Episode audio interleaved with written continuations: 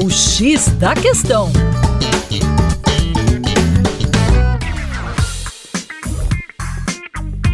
Salve, salve, ouvintes da rádio Band News FM. Eu sou o professor Percy Fernandes, da equipe Terra Negra. E hoje vamos falar como se formam as tempestades de areia. Tudo começa com o intenso aquecimento da superfície do solo, que por sua vez rompe a camada de ar frio sobrejacente, induzindo diferenças de pressão e movimentos turbulentos do ar. O fenômeno costuma ser mais comum no verão e na primavera, quando as temperaturas aumentam e se acentua o contraste térmico entre o solo e as camadas de ar sobrejacente.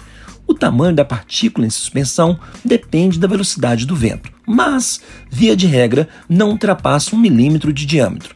Tempestades de areia do tipo Habubs ou Habub são mais turbulentas e se formam pelo contraste intenso de temperatura, com ventos de até 130 km por hora, que induzem a formação de grandes paredões de areia, causando danos em casas, redes elétricas perda do solo e redução significativa da visibilidade. Uma vez suspensão na atmosfera, a poeira, por ser menos densa e permanecer mais tempo flutuando, pode atingir regiões muito distantes do planeta, levando consigo micro-organismos e nutrientes aderidos a elas. A poeira vinda do deserto do Saara para o bioma amazônico, por exemplo, exerce papel crucial na disponibilidade de nitrogênio, um nutriente essencial à manutenção da vida em diversos ecossistemas.